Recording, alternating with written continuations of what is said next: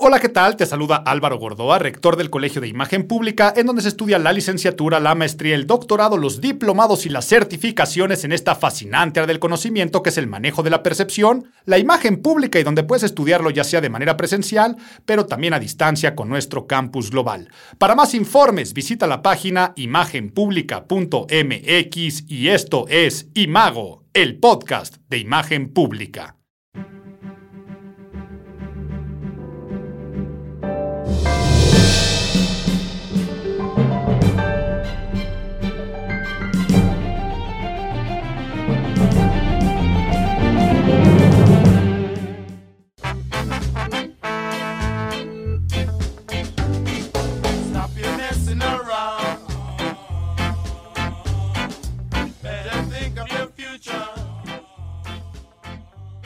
Septiembre, se acaba septiembre. ¿Y por qué decido empezar con este clasicazo de el Two Tone de The Specials, esta canción de Rudy, un mensaje para ti, a message to you, Rudy, y lo acabo de decir como locutor de radio ochentero que te decían en español el nombre de las canciones, y es que para mí es imposible no pensar en esta canción y en el cover que hicieron los fabulosos Cadillacs, ¿no? De Rudy, mensaje para vos, pero mm, empiezo con esta canción porque no quería que se me olvidara decir algo que es extremadamente importante importante para el podcast de este mes. Pero antes digo que septiembre fue un mes de definiciones o más bien indefiniciones políticas. Ya tenemos candidatas oficiales para el próximo año, las elecciones, la próxima presidenta. Y si no es que alguien se vaya a estar colando por ahí, que es de lo que vamos a hablar, pues será esta competencia entre dos. Claro que habrá algunos independientes, claro que hasta Eduardo Verástegui ya dijo que quiere ser presidente. Y la posibilidad de lo que hará Movimiento Ciudadano es algo de lo que vamos a discutir en la sección noticiosa. Me regreso a por qué les puse la canción de Rudy. Y es que les he dicho, yo creo que desde que empezó este podcast hasta ya muy muchos, muchos años, cada vez que es septiembre,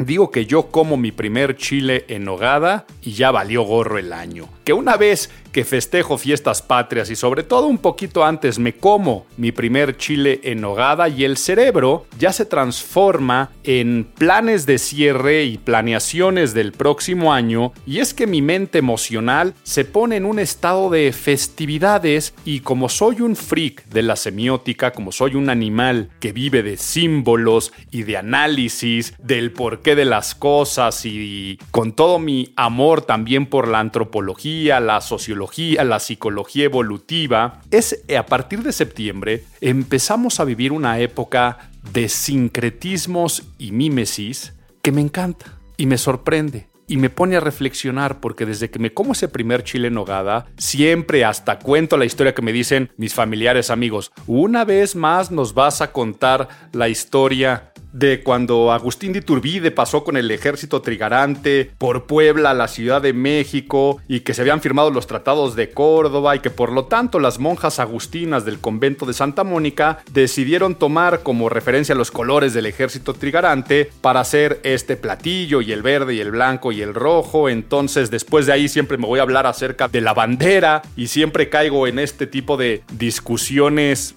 no, discusiones, pero de reflexiones familiares en torno a los símbolos patrios y que finalmente el águila devorando una serpiente, no hay ningún indicio de la antigua Tenochtitlán de que si bien eso existiera como un símbolo, pero sí el águila real española y la serpiente como un símbolo de las viejas tierras e incluso de deidades y que el águila devorando una serpiente es un símbolo más de la conquista que un símbolo de lo que nos cuentan en las escuelas de que dijeron que ahí se tenía que fundar la gran Tenochtitlán donde se viera un águila devorando una serpiente. Y entonces, así como me está pasando ahorita que no me puedo morder la lengua y dejar de hablar, me pasa desde que me como mi primer chile en nogada, pero de ahí en adelante vamos a eh, Halloween, este, fiestas de muertos, pan de muerto y luego por supuesto viene la Navidad. Y creo que ya les he hablado de sincretismo, si no me voy a tener que poner nerd en torno a ello porque me acabo de dar cuenta que también les dije la palabra mímesis, entonces les haya hablado o no les haya hablado de sincretismo, porque de mímesis seguramente no, pero es un concepto muy fácil de entender, vamos a ponernos nerds. Get those nerds! Nerds!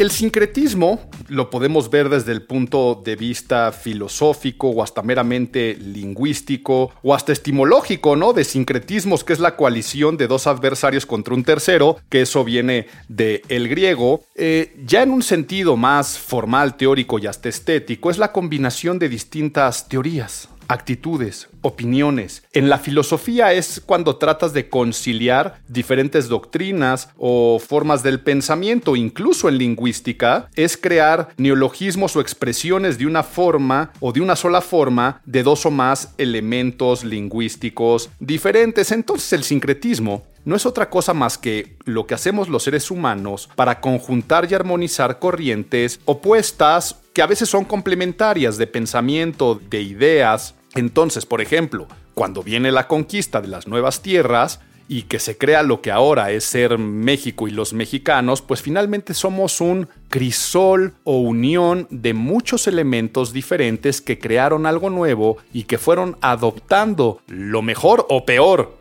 porque no quiero defender a ninguno de los bandos, de uno o de otro, para crear nuevos conceptos y crear nuevas cosas. Se utiliza muchísimo en las religiones, o sea, si bien no quiero salirme del tema porque estamos en la parte de nerd, sino en la de abuelito, cuéntame un cuento, pues en las religiones finalmente, si esto hubiera sido el podcast de diciembre, pues podríamos hablar de que ya las algunas religiones o cosmovisiones paganas antes de las culturas judio-cristianas, pues ya celebraban muchas fiestas que después se convirtieron en las del judaísmo, tipo el Yom Kippur. Pero si ya después hablamos del cristianismo, pues finalmente la selección del 24 de diciembre es porque ahí se festejaban ya las invernalias y por supuesto ya había otras avatarizaciones o deidades en vida que habían resucitado a, este, a un tercer día o también ya había otras que habían nacido incluso similares a las fechas de las invernalias o nacido de algunas vírgenes, eh, pero no me quiero meter con creencias, no me quiero poner en el debate de la religión y la ciencia porque hasta si pensáramos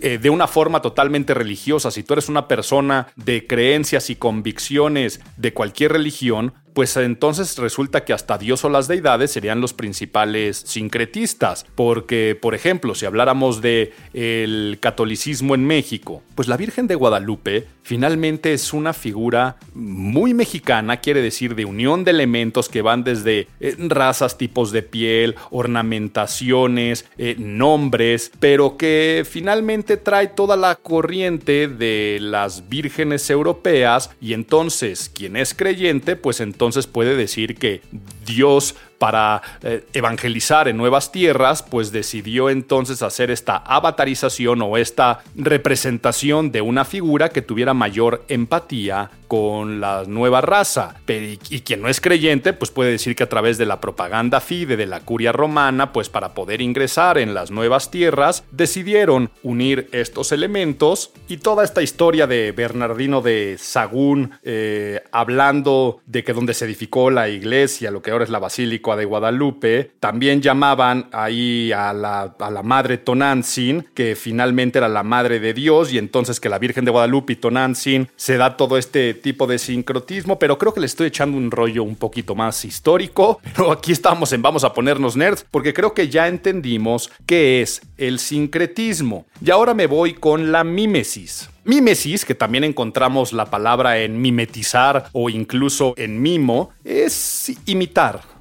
y finalmente la mímesis es una imitación de los diferentes modos y formas. Puede ser la imitación del modo de hablar, de los gestos, de los ademanes de una persona, la imitación de la forma de vestirnos, de comportarnos y hasta en el arte, ¿no? La, la imitación de la naturaleza al pintar en las corrientes estéticas clásicas. Se hablaba también ahí de mímesis, pero aquí quiero hablar un poco más de esta cuestión de imitación de formas y adoptar lo que hace la mayoría o como viste la mayoría o como habla la mayoría y ya podrás entender por qué en la imagen pública es muy importante entender este fenómeno antropológico, tanto del sincretismo como de la mímesis, porque finalmente los seres humanos, de la Universidad de Duke dice que todo lo que hacemos lo hacemos ya sea por aceptación lo hacemos por pertenencia, por influir en los demás, por no perder algo, por establecer relaciones interpersonales. Dice que son los cinco motivos de todo lo que actuamos. Entonces, para lograr esa aceptación, por ejemplo, o esa pertenencia, es que los seres humanos adoptamos una forma de vestir, adoptamos una forma de comportarnos, para influir en los demás, podemos también empezar a copiar es más, les hablaré más adelante de la isopraxis, que es interesantísima. Cuando les dé recomendaciones en la parte de Nadie te preguntó,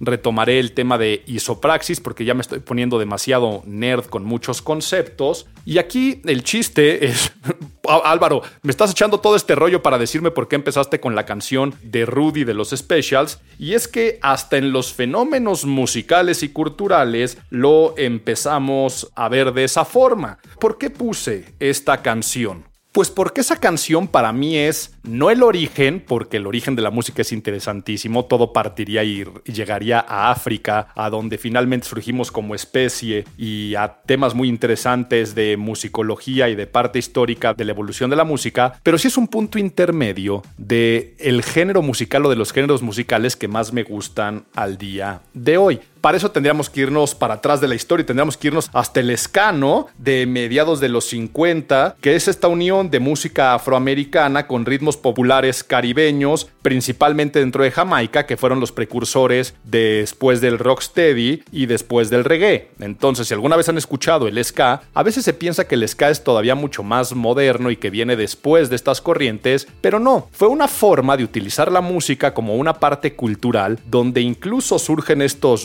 Boys, que eran estos jóvenes de choque, independentistas eh, de Jamaica en contra de la corona británica y del yugo británico, y que empiezan a tomar una serie de elementos en su estética y hasta ahí surge la cultura skinhead. Sí, después hubo un sincretismo de los skinheads en Gran Bretaña que les podría contar también esa historia, abuelito, cuéntame un cuento, pero haríamos este podcast eterno, pero les resumo muy brevemente. Después cuando muchos de estos jóvenes de Jamaica se van a trabajar con la clase obrera en la Gran Bretaña, ahí es donde empiezan los jóvenes ingleses, ya jóvenes de la clase obrera, blancos, a convivir con estas personas del Caribe y empiezan a surgir diferentes composiciones musicales, es cuando viene el two-tone o la segunda ola del ska, que es cuando lo mezclan con el rock británico. Y ya estaríamos hablando de los 70s, mediados de los 70, que es el sonido británico del punk, el punk rock y el new wave, y surge esta segunda oleada con grupos como pueden ser este, The Specials, pero también Madness, este, The Beat, The Selector y todos estos que empezaron con el DDDDD. Y, y claro que ahí yo me tendría que ir después con la historia de los mods, los que empezaron a decir, bueno, no somos obreros, sino ahora queremos evolucionar, a tener más dinero. Y dentro de los mods empiezan a adoptar el sincretismo de lo que eran los Root Boys y de ahí surge la corriente de los skinheads. O sea, digamos que copian lo de raparse la cabeza, las chamarras bomb ver, pero después viene toda esta inspiración neonazi que hace que se convierta en algo totalmente diferente. Pero estaba hablando de música, cuando viene toda esta parte del sonido two-tone y después viaja a América y en Estados Unidos y se junta con la música de California y que además el reggae ya era muy popular también y se mezcla con las corrientes más del pop, pero de Estados Unidos empiezan a surgir ya en los 90 otras bandas de ska muy interesantes y una de ellas Sublime, una de mis bandas favoritas, incluso No Doubt es una banda que se influencia de este ska o two-tone con el rock más californiano y esa fue la música que a mí me agarró en los 90, o sea, a mí me ponías lo que sonara a ska, reggae, punk rock, rock de Estados Unidos y me iba a encantar y me iba a enamorar, pero inicié con la canción para hablar acerca de cómo a partir de que empieza septiembre, es la época donde yo en lo personal, pero el mundo también, porque esto es un fenómeno que aunque lo quieras jugar o no lo quieras jugar, lo juegas, el del sincretismo y de la mímesis, la gente se deja llevar mucho más por estas actitudes sociales colectivas, tradiciones, festejos, donde empezamos a comportarnos de una forma menos racional, mucho más emocional y donde este animal simbólico que ha adoptado cosas, empieza a vivir de una manera maravillosa. Y estoy un poco en contra de que últimamente se ataque lo que le están llamando apropiación cultural, ¿no? O apropiación de símbolos. Y que si una persona se pone un... ¿Qué, voy a decir aquí? Tal vez este, un penacho eh, de alguna tribu de indios americanos, o sea, imagínate que alguien se pone un penacho este, cherokee o cualquiera de ellos, es racismo y es una gran falta de respeto. Cuando finalmente, sí, tal vez hay una poca relación entre una persona de Latinoamérica yendo a un festival de música con lo que puede ser este, una tribu cherokee, pero el ser humano, sin quererlo, solamente por un tema de aceptación, pertenencia, influencia, empieza a tener este tipo de apropiaciones y se adopta de elementos que luego piensas que son totalmente tuyos. Y entonces podría ser desde que empezamos a ver en las fiestas patrias, ¿no? Ahora si fue septiembre. El mismo comer el chile en nogada y lo que es la nogada pues finalmente es una tradición sefardí, estas salsas de nueces, y tendríamos que irnos a la invasión árabe de España y tendríamos que irnos a las culturas de allá y hasta poner ingredientes como la granada y la forma de cocinar de esas monjas. Ahora podemos pensar que el platillo mexicano por más excelencia sería el chile, el chile nogada, pero finalmente también empiezan con estas otras apropiaciones bien interesantes porque, pues, ¿por qué habría unas monjas en México? ¿Ok? Entonces tendríamos que irnos desde mucho más atrás de estas apropiaciones o adaptaciones de sincretismo de las religiosas y cómo esas religiosas en México y las congregaciones empiezan a comportarse de manera diferente. Pero el traje de charro, que ahí sí me encantaría poderte contar la historia en la parte de abuelito. Es más, te voy a dejarlo del traje de charro para la de abuelito, cuéntame un cuento, porque si no me tendría que adelantar a, a noviembre o, te podría. Vaya, yo creo que la de Halloween te la sabes, ¿no? Del All Hallows Eve o la fiesta de todos los santos. Pero lo voy a aterrizar a México, al pan de muerto, aunque esa te la tendría que contar en el podcast de finales de octubre o de noviembre. Pero te la cuento aquí en una. Te voy a hacer una mezcla entre el traje de charro y el pan de muerto. Pero es hecho, ¿no? El, hecho de comerte un pan de muerto, después la parte de Navidad, los festejos, las piñatas, las pastorelas, son unos temas de sincretismo bien, bien interesantes. Y si ya después le metemos eh, a Santa Claus, esas apropiaciones culturales de creaciones de nuevas figuras, nuevos símbolos de San Nicolás, después mezclados con una refresquera para crear un nuevo personaje y estos festejos. Si nos fuéramos a Estados Unidos y habláramos de Día de Gracia, Thanksgiving, del pavo, ¿por qué comer pavo? Y te vas a los Pilgrims y te vas a... A eso me refiero que empieza a haber una mezcolanza increíble casi tan increíble como cuando se mezcla este, los arbolitos de Navidad con los esqueletos de Halloween en los centros comerciales y en el Costco. Casi así, ya solamente eh, yo tengo la teoría que en algún momento se van a empezar a festejar la Navidad, que así le llamo, ¿no? Es una Navidad más dark, que ya la gente cada vez pone su arbolito de Navidad antes, todavía no quita las decoraciones de Halloween y, no nos tardaremos mucho en tener arbolitos eh, con calabazas. Pero esta parte que estoy hablando de forma tan sarcástica, ¿cuántas veces no has escuchado a alguien que se queja porque en México se celebre Halloween? O que una persona festeje el Thanksgiving, o que por qué tiene que venir este eh, Santa Claus cuando quien trae regalos son los santos reyes o el niño Dios. Yo tenía una tía que me decía eso y le decía, a ver, finalmente también los reyes magos y, este, y, lo que tú le llamas el niño Dios o el niño Jesús que, que traiga regalos, eso también es un invento finalmente de mero sincretismo y de comportarnos de ciertas formas de mímesis es porque Ah, esta es una época donde como todos dan regalos, yo doy regalos. Ah, son las fiestas patrias, entonces todos tenemos que beber tequila o todos tenemos que vestirnos con ciertas prendas regionales. Y es una maravilla, ¿no? Aquí sé que me estoy volviendo a perder. Cada vez que tú ves fiestas patrias y empiezas a ver este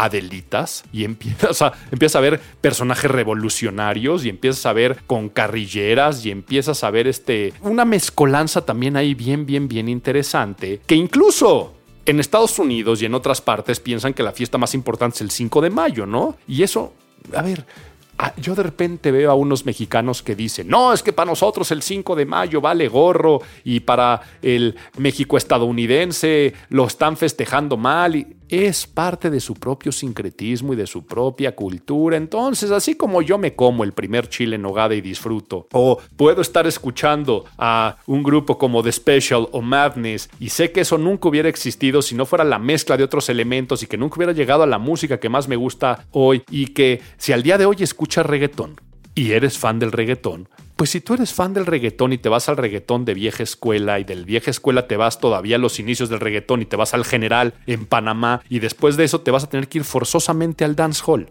¿ok?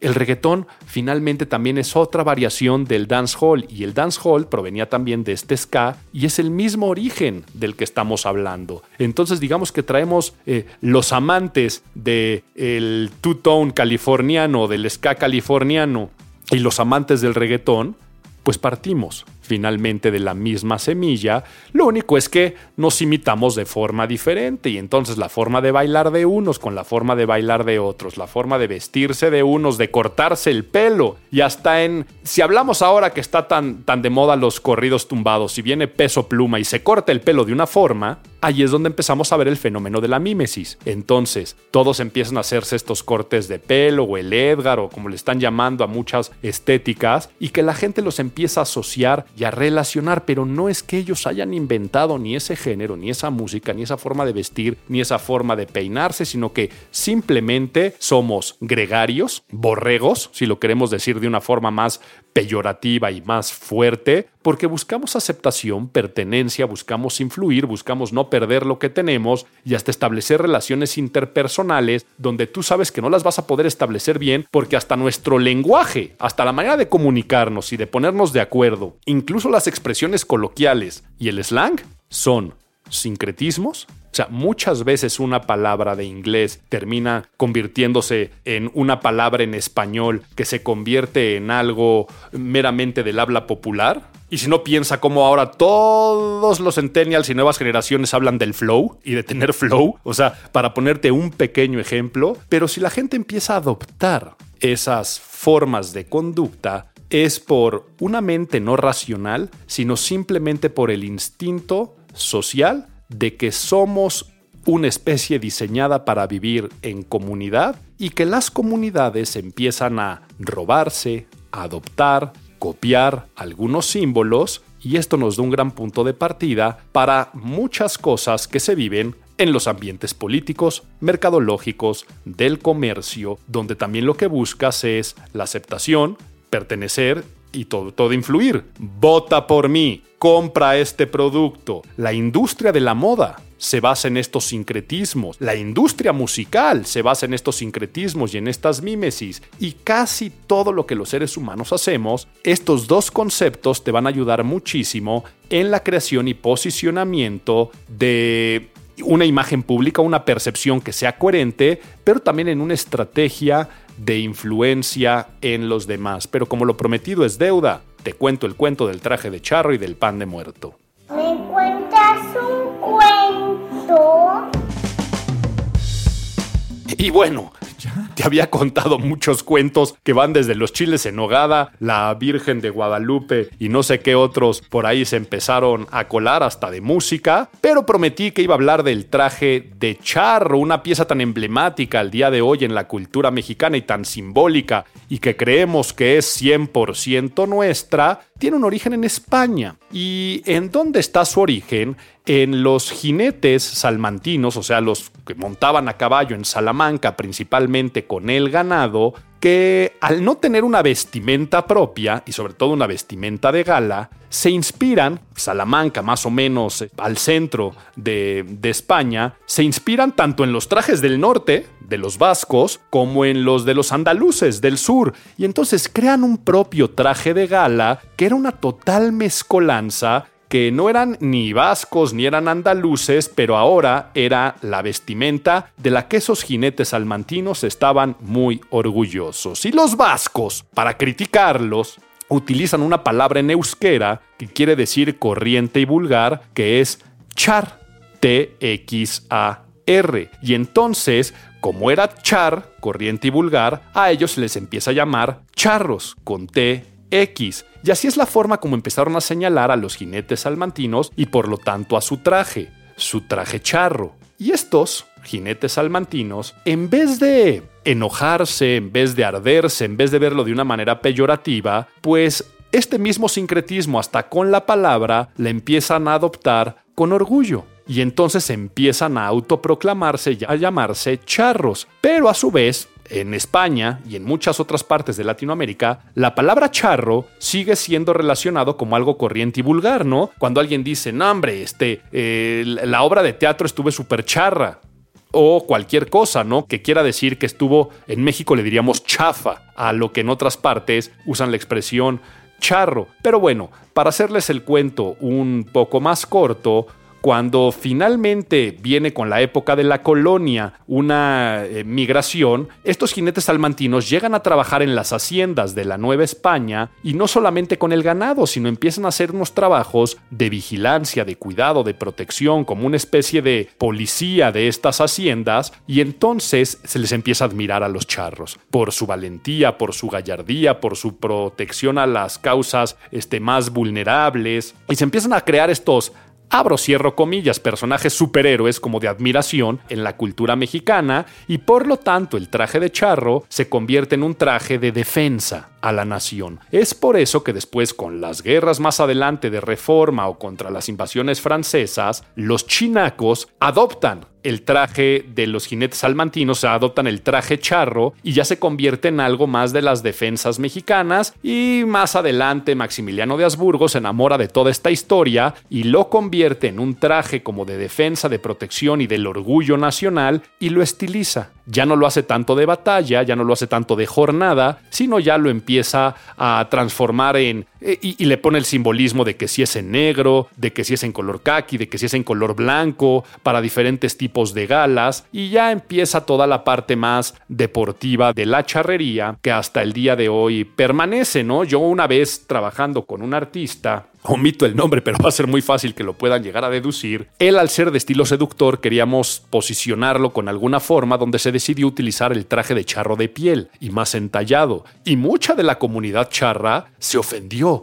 que cómo se le faltaba el respeto de esa forma al traje de charro. Y siempre me daban ganas de decirles, a ver, por Dios, ¿y quién te dijo que ese traje era tuyo y que no puede haber un nuevo sincretismo y una nueva adaptación? Y por supuesto, el traje de charro de piel, después de ese cantante lo utilizó, otros cantantes de regional mexicano también lo empezaron a utilizar haciéndolo una pieza un poco más sexy y varonil. Y te iba a contar la historia del pan de muerto, te dije, ¿verdad? Porque había hablado acerca de todo ello para no hablarte del Halloween Halloween. Em, interesantísimo. Cuando a través de la curia romana viene la evangelización de los nuevos pueblos, hacen muchas estrategias a través de la propaganda fide. Eh, era una dependencia del Vaticano para propagar la fe, eso quiere decir propaganda fide, e hicieron muchas cosas. Te hablase un rato de las pastorelas o las piñatas, de ahí provienen también. Pero algo que hicieron es que se dieron cuenta que en las nuevas tierras había festividades donde celebraban a los muertos, incluso desenterraban osamentas y con los huesos pulverizaban un poco y lo mezclaban con maíz y hacían una bebida ceremonial muy parecida al atole y consumían a los muertos en este valor simbólico de apropiarse de esta forma caníbal de las propiedades de sus antepasados y estaba todo el culto a los muertos. Por lo tanto, se dan cuenta que las fechas son muy similares a las fiestas de todos los santos que ya tenían ellos en sus culturas hispanas y católicas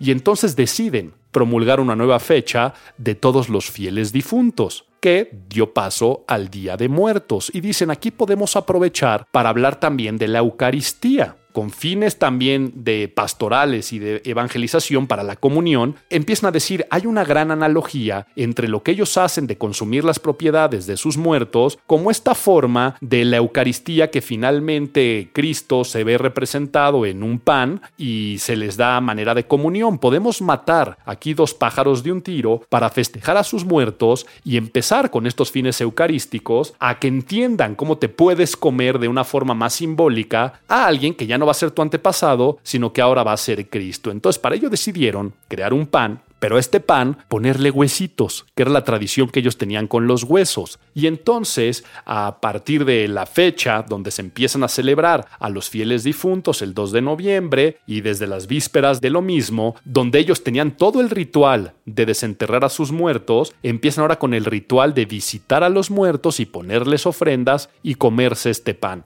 Corte A, al día de hoy, sigue existiendo desde septiembre. Ya te empiezan a meter los panes de muerto con sus huesitos. Y por supuesto, la fiesta de Día de Muertos es de las cosas más representativas de la marca país. Si tú fuera de México preguntas qué cosas conoces de México, siempre te dicen este, eh, los tacos, los mariachis, pero siempre sale el Día de Muertos y el culto a los muertos, que por supuesto películas como Coco y hasta una de James Bond la han hecho más grande y la han hecho más popular. Pero si te das cuenta, apropiación, apropiación, apropiación simbólica, sincretismo, crear algo nuevo de diferentes elementos aunque sean opuestos, y luego mímesis, subirte a un tren, empezarte a comportar, a vestir como la forma que lo hace la mayoría. Y te dije que te iba a hablar de isopraxis, por eso ahí me voy a centrar en la parte de recomendaciones, aunque no me lo hayas preguntado.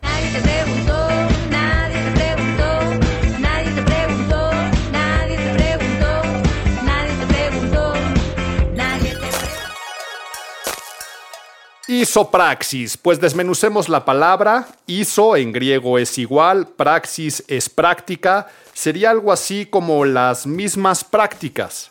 Pero se ha llevado directamente a las técnicas que se utilizan de mímesis o imitación de la postura y del lenguaje corporal de la otra persona para lograr una mayor compatibilidad. O sea, cuando alguien quiere lograr algo, como puede ser el ligue en un proceso de seducción, sobre todo mostrar interés o incluso tomar una situación de poder y de un dominio, lo que hacemos es utilizar e imitar este comportamiento para lograr mayor compenetración. Y lo más interesante es que la isopraxis se da por naturaleza quiere decir que los seres humanos tendemos a adoptar debido a las neuronas espejo que descubrió Giacomo Rizzolatti en 1990, eh, por el mecanismo mismo de mimetizarnos, nuevamente la palabra mímesis, empezamos los seres humanos a sentir, a pensar y actuar como el resto de las personas. Y ahí también en psicología de masas empiezan a ver las leyes de imitación, que ya desde finales del siglo eh, antepasado, Gabriel Tard y Gustave Le Bon empezaban a hablar de los conceptos de linchamiento,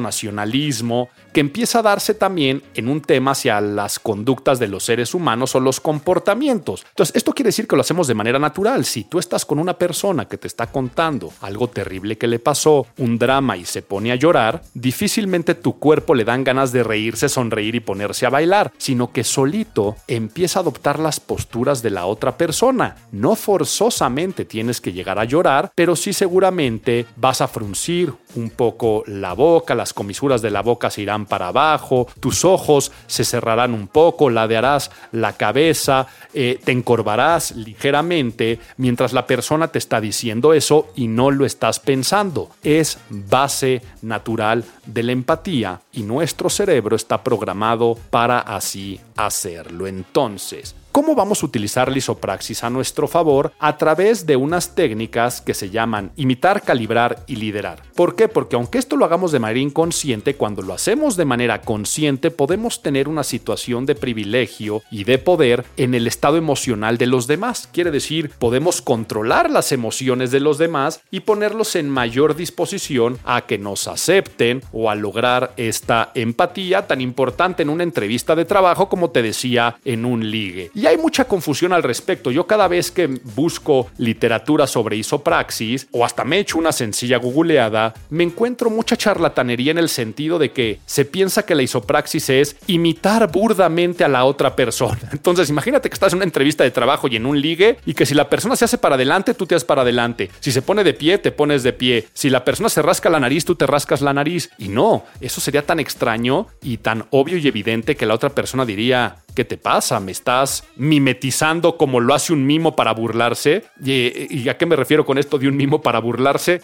No sé si alguna vez has ido por la calle y están estos mimos o artistas urbanos que te empiezan a seguir y a caminar como estás tú y te empiezan a espejear de todo lo que haces y te incomoda porque te estás dando cuenta que están caminando a tu mismo ritmo, se están deteniendo cuando te detienes. Así de incómodo no sé si a ti te divierte cuando hacen eso los mismos, pero a mí se me hace incómodo. Así de incómodo sería las recomendaciones burdas que a veces dan de isopraxis. Por lo tanto, ¿de qué se trata? Se trata de sí, claro que sí, imitar, pero sobre todo de calibrar. Calibrar es me pongo en los mismos estados emocionales que tendría que estar la otra persona o desearía que estuviera para después liderar y llevarlas a las emociones que yo quiero. Por eso no forzosamente es la imitación. Te voy a poner aquí un supuesto. Imagínate que tienes un pleito con tu pareja.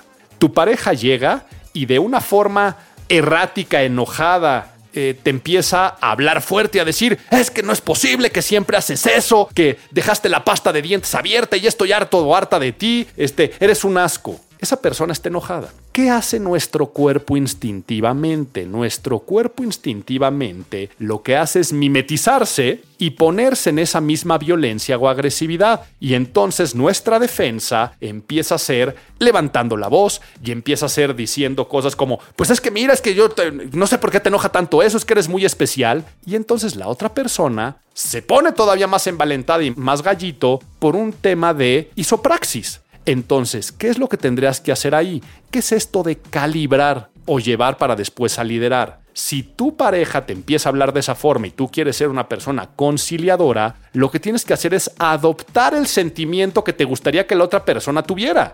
Y es un sentimiento de conciliación, de tristeza, de arrepentimiento, de vergüenza. Entonces tú en vez de levantar la voz, lo que haces va a ser ver al piso, encorvarte, como cuando te entristeces o como cuando te apenas. No vas a hablar fuerte, sino hablas bajito, como cuando estás sumiso y no altanero, y entonces vas a decir algo como, perdóname, tienes razón, no sé en qué he estado fallando.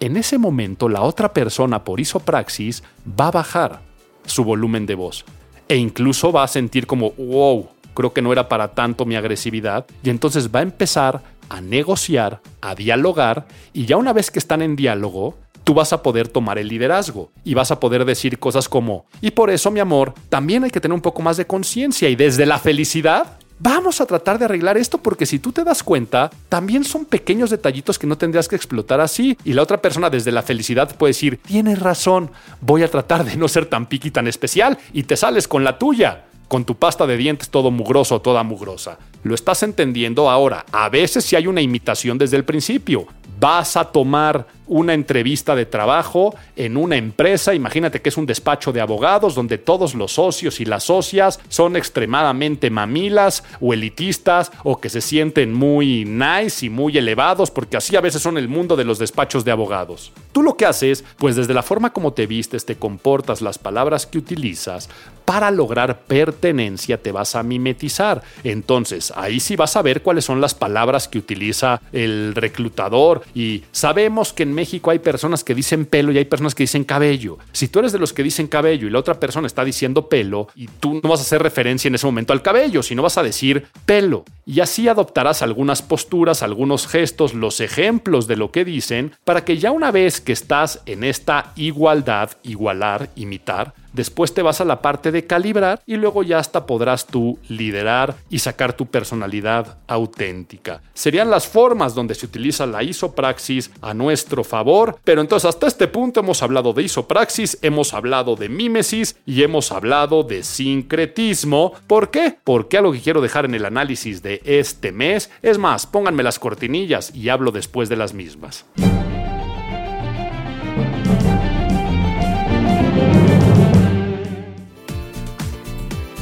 Bueno, tenemos dos candidatas, tenemos Claudia Sheinbaum, tenemos a Xochitl Galvez, y qué es lo que vamos a empezar a ver bien interesante en estas dos figuras durante todo este año. Vamos a empezar a ver cosas que candidata de Morena, una mujer que finalmente es judía, siempre ha venido de la academia, su formación con padres ha sido con una educación pues bastante privilegiada, eh, pero que finalmente es una mujer que va a empezar a jugar cada vez más la posición de pueblo bueno que le ha jugado Morena y el actual presidente. Empezaremos a ver una Claudia Sheinbaum cada vez con vestuario más indigenista, con expresiones más coloquiales, eso por un lado. Pero por el otro, algo bien interesante que va a empezar a suceder es que algo que tiene Xochitl Galvez a su favor es que por un lado viene finalmente de estas raíces más populares, pero que también viene con la clase empresarial. Y Claudia Sheinbaum sabe que eso finalmente lo va a tener que equiparar o igualar vamos a empezar a ver a una Claudia Sheinbaum más moderada, con discursos que van del tipo de pues ya estoy empoderada desde la candidatura y la empresa y los empresarios son buenos, vamos a empezar a hablar acerca de que eh, la economía tiene que progresar, que tenemos que tener un poco más de cuidado del gasto hacia dónde se está yendo, entonces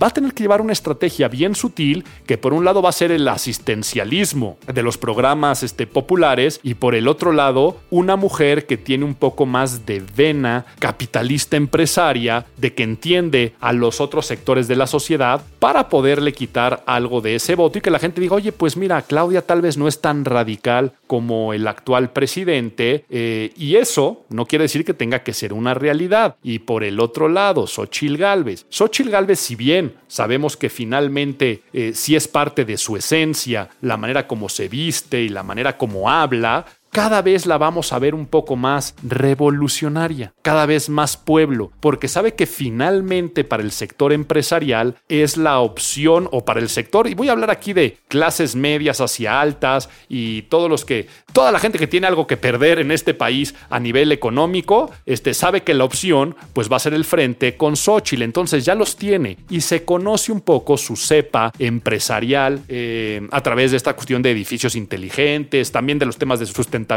entonces lo que va a tener que hacer es extremadamente pueblo. La vamos a empezar a ver muy, muy, muy, muy, muy morena. Entonces, el juego de mímesis va a estar interesantísimo. Y luego, en la parte de sincretismo, cómo empezar con la selección de otros candidatos con estas alianzas. Lo que está pasando de que priistas se van a bastiones que siempre fueron panistas, para ponerse como candidatos, ¿cómo vas a lograr crear la imagen del Frente Amplio que sea totalmente apartidista, o sea, que no esté ligado con ninguna de las fuerzas políticas? En Xochitl se está logrando por naturaleza, se está logrando de una manera eh, muy orgánica, fue como se hizo. Eh, si bien, pues podríamos decir que que se relaciona con el panismo porque ha gobernado este, alcaldías bajo esa bandera, pues ella siempre ha dicho que pues, es totalmente apartidista, ¿no? Y que tiene a veces simpatías con el PRI, como lo tenía su padre en su momento, pero también con el PRD, y que ella es totalmente ciudadanizada. Entonces, eso que se dio tan natural en Xochitl, ¿cómo lo vas a hacer con personajes que han sido senadores,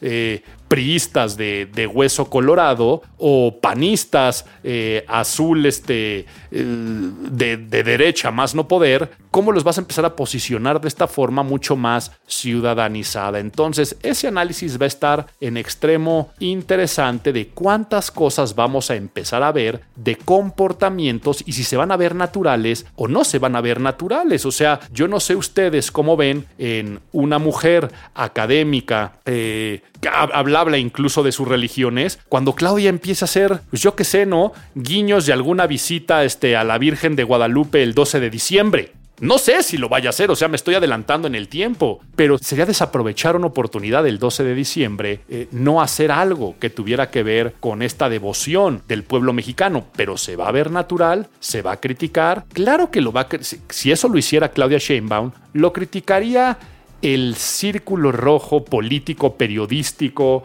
de análisis y de opinión.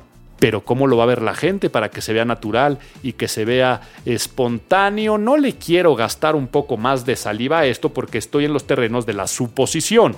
Ya lo estamos viendo, ya lo estamos viviendo, pero ¿cómo se va a ver cuando realmente empiece la fuerza de las campañas y todo el ímpetu y el impulso? ¿Cómo estos dos personajes van a acabar siendo una cuestión muy similar? Se van a acabar dando cuenta, ustedes se lo estoy diciendo hoy, que el posicionamiento de Claudia y el posicionamiento de Xochitl va a ser prácticamente el mismo. Mujeres, ya de entrada con eso, ¿no? Los pros y los contras que puede haber para que la próxima presidenta sea mujer, entonces explotar todos los beneficios y el orgullo feminista de que viene una mujer presidente. Segundo, somos pueblo. Las dos van a tener que explotar eso y a través del lenguaje, regionalismos, las vestimentas, ya las vemos a las dos ahí que van con huipiles y decoraciones este, de tocados indigenistas en, sus prendas en, en todo momento. Las dos van a querer ser simpáticas, chistosas, ciudadanas, coloquiales. A Sochi le va a quedar mucho mejor, así que es lépera y como habla que a Claudia, que tal vez no tiene esa chispa o ese carisma de, ganarse al pueblo, pero van a tener que generar ese tipo de estrategias. Pero también, no, y somos empresarias y nos importa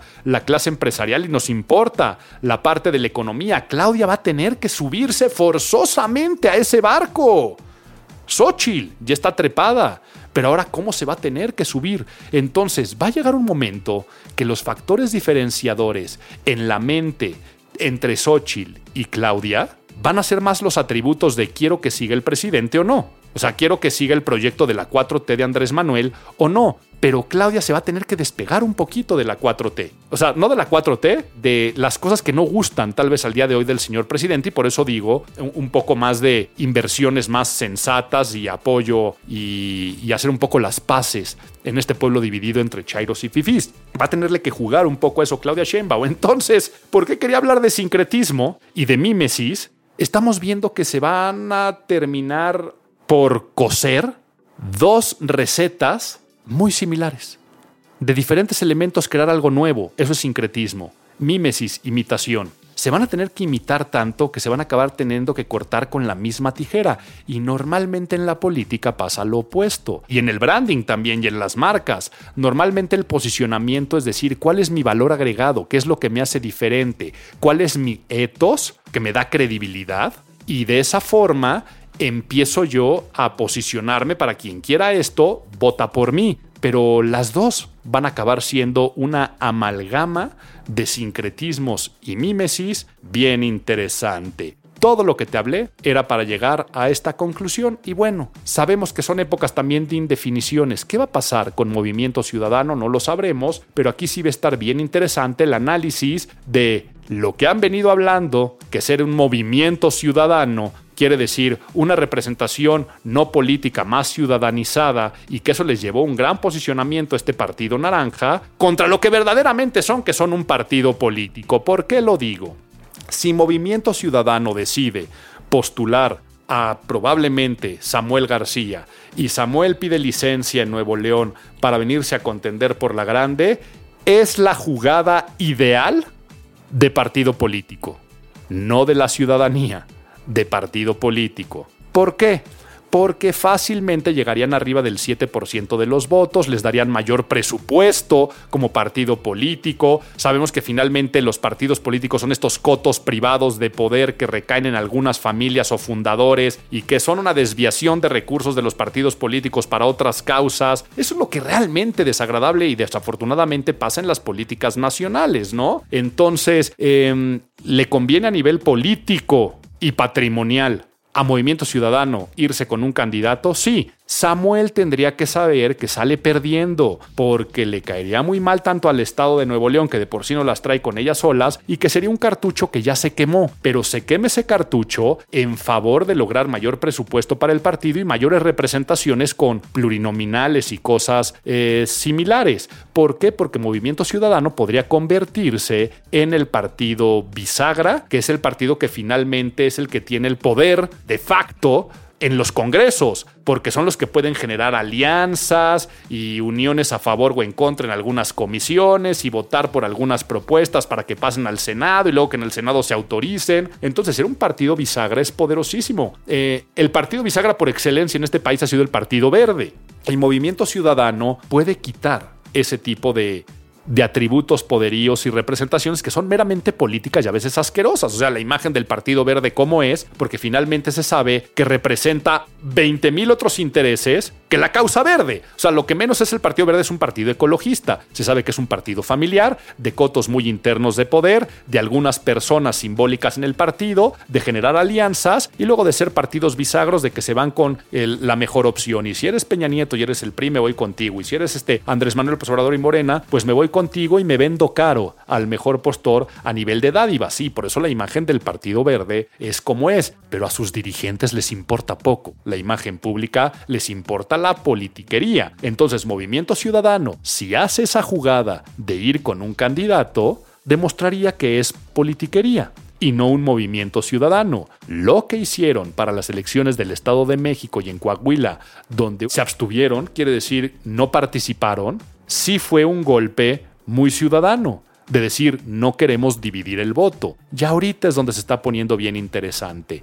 O no participan, o se van a la alianza, o incluso se van a apoyar al otro partido de manera directa, se van a apoyar a Morena, que es poco probable, porque la forma de apoyar a Morena al presidente y a Morena les conviene. O sea, en el momento que Movimiento Ciudadano pusiera un candidato a la presidencia, en ese momento le está dando el triunfo a Morena por dividir el voto de oposición. Entonces, ahí es donde está bien interesante y por eso están peleados como están peleados y por eso están los diferentes intereses entre eh, el presidente del partido, o sea, entre Dante y todo este grupo de Monterrey con Alfaro y los de Jalisco y se va a poner bien interesante. Y hablando de indefiniciones, pues, ¿qué onda con Marcelo Ebrard? Se queja, hace ruido, dice que eh, no fue legal el proceso de selección, pero finalmente ni se separa de Morena, ni se va por la libre en independiente, ni, ni hace, o sea, solamente hace ruido que es fuego amigo, ataca al proceso de su propio partido. Ahora sabemos que finalmente también son formas de generar algún tipo de extorsiones internas y no es tonto Marcelo, sabrá lo que, lo que está haciendo, pero también queda ahí medio, medio tibio en temas de imagen pública. Pues bueno, no sé si ustedes se comieron su primer chile en nogada y también valió gorro el año, porque les digo que en este último trimestre del año empezamos a fluir con unas olas de sincretismo, de mimetismo, de fiestas, de tradiciones, de símbolos, de mentes emocionales, que la mente racional dice, pues ya para el próximo año serán las dietas, ya los proyectos, los trabajos serán para el próximo año. Disfruten este último trimestre, traten de meter la mente racional y no como yo, que una vez que se comen ese chile en nogada se dejan ir como gordos en tobogán, no solamente en lo alimenticio, sino en lo festivo, en lo simbólico y en otras cosas sean muy felices este último trimestre y qué bueno que nos dan pilón. Que vuelva, que vuelva el pilón. Que vuelva, que vuelva el pilón. El gusto gratuito, el detalle bonito, la costumbre que alegra el corazón. Y el pilón es más un anuncio parroquial para decirles que este 12 de octubre, el miren, 12 de octubre y se me olvidó mencionarles hablando de sincretismo, el Día de la Raza en México o Día de la Hispanidad, como le dicen en España. Qué mejor día para pensar en, en, sincretismo, pero nuevamente me voy a ir al inicio y ahora sí me voy a morder la lengua porque el 12 de octubre voy a dar por primera vez abierto al público en general, una de las masterclasses o cursos y talleres que más demanda tienen, que me contratan en privado, pero que nunca he dado de forma abierta al público en general. Por lo tanto, apunta la fecha 12 de octubre. ¿De qué va a ser? De manejo de crisis. Suena cliché decir que crisis es oportunidad, pero pocas veces vemos esta cuestión de oportunidad de negocio. Al día de hoy, en un mundo donde todo ofende, donde caminamos en un hielo muy delgado de cultura de la cancelación, donde los screenshots y voice notes que se filtran y donde toda la gente es paparazzi con sus teléfonos, hace que cosas incoherentes que dañan la reputación están a la orden del día. Expertos en manejo de crisis tienen una gran área de trabajo, un gran campo laboral, pero también es humano equivocarse, caer en errores y estúpidamente, así es nuestra especie, nos metemos el propio pie, nos autometemos el pie y caemos en estas situaciones desafortunadas que pueden dañar nuestra imagen pública. Por lo tanto, también, si trabajas en una empresa y ahí tienen que manejar crisis, si incluso lo quieres llevar para tus crisis personales de vida, porque también funciona vamos a tener la masterclass de manejo de crisis un solo día, 12 de octubre, de forma metapresencial. Quiere decir que si estás en Ciudad de México puedes asistir al Colegio de Imagen Pública, pero si no se imparte también a distancia, te conectas y ahí interactuamos, la doy yo personalmente y además cuenta con eh, valor curricular por parte del Colegio de Imagen Pública. Todos los informes en imagenpublica.mx, en nuestras redes sociales arroba imagen o arroba Álvaro Gordoa también pueden preguntar, pero ahí constantemente en los links te va a llevar a biografías, estaremos subiendo historias de aquí a que sea la fecha, o en imagenpublica.mx en los banners ahí informativos, le das clic al que diga Masterclass de manejo de crisis, es muy fácil, te lleva de la mano para inscribirte y nos vemos ese 12 de octubre porque es una gran oportunidad, primera vez y no sé si la voy a dar más veces, depende por supuesto cómo funcione abrirla a público en general, es que se imparte esta masterclass de manejo de crisis. Disfruta el mes de octubre, esto fue Imago, el podcast de imagen pública.